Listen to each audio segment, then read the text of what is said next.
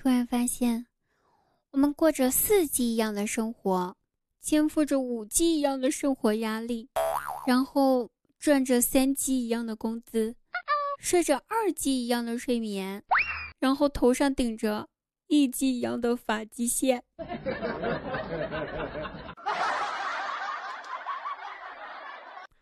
张大鸟问电风扇：“风扇，风扇，我长得丑吗？”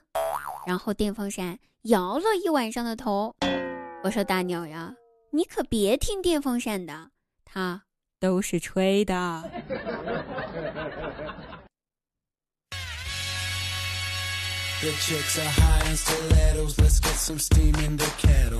Hello，大家好，我依然是你们好朋友滴答姑娘，开心听滴答，不开心更要听滴答哟。本期节目由直播间的上市灯哥哥独家冠名播出。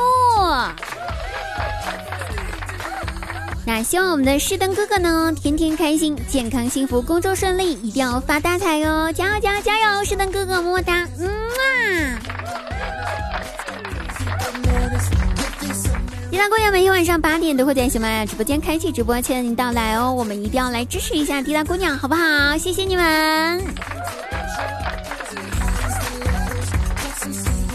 那我闺蜜呢是小学老师，最近我们聚会了，聚会结束之后呢，大家说，哎，要不咱们去网吧玩会儿游戏呗，回忆一下学生时代开黑的感觉。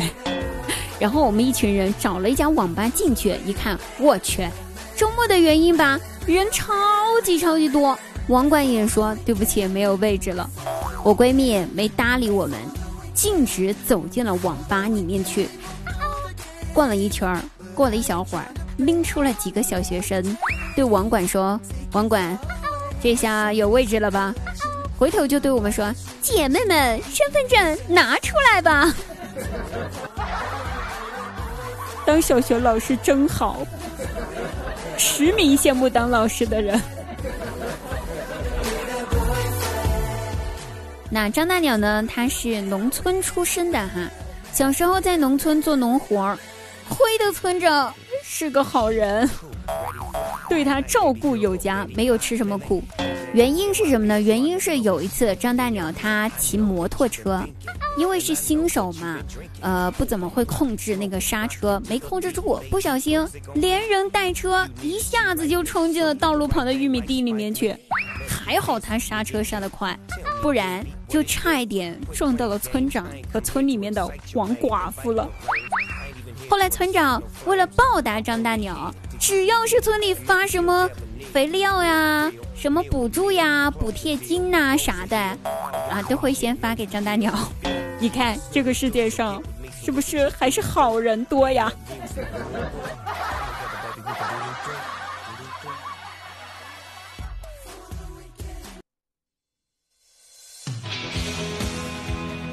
周末的时候，全家人一起去钓鱼，大家都很有耐心的在等鱼上钩。那我大外甥年纪小，耐不住性子呀，就把那鱼钩一会儿提上来，又一会儿丢下去的。他爸在旁边。看不下去了，对他说：“儿子，你这样是钓不到鱼的。你这样子要是能钓到鱼的话，我就把旁边的狗屎给吃了。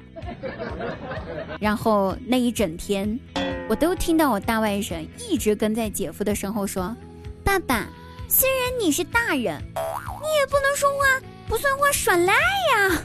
”昨天下午。顺丰的小哥哥上门给我送快递，我想着说明后天我还得寄快递，就对他说：“帅哥，你电话号码多少呀？给我留一个呗。”那小哥哥一听，愣了三秒钟，绝对的三秒钟，我数了，三秒钟之后开口回道：“美女，不好意思，我有女朋友了。”我。我长得有那么饥渴吗？我长得有那么缺男朋友吗？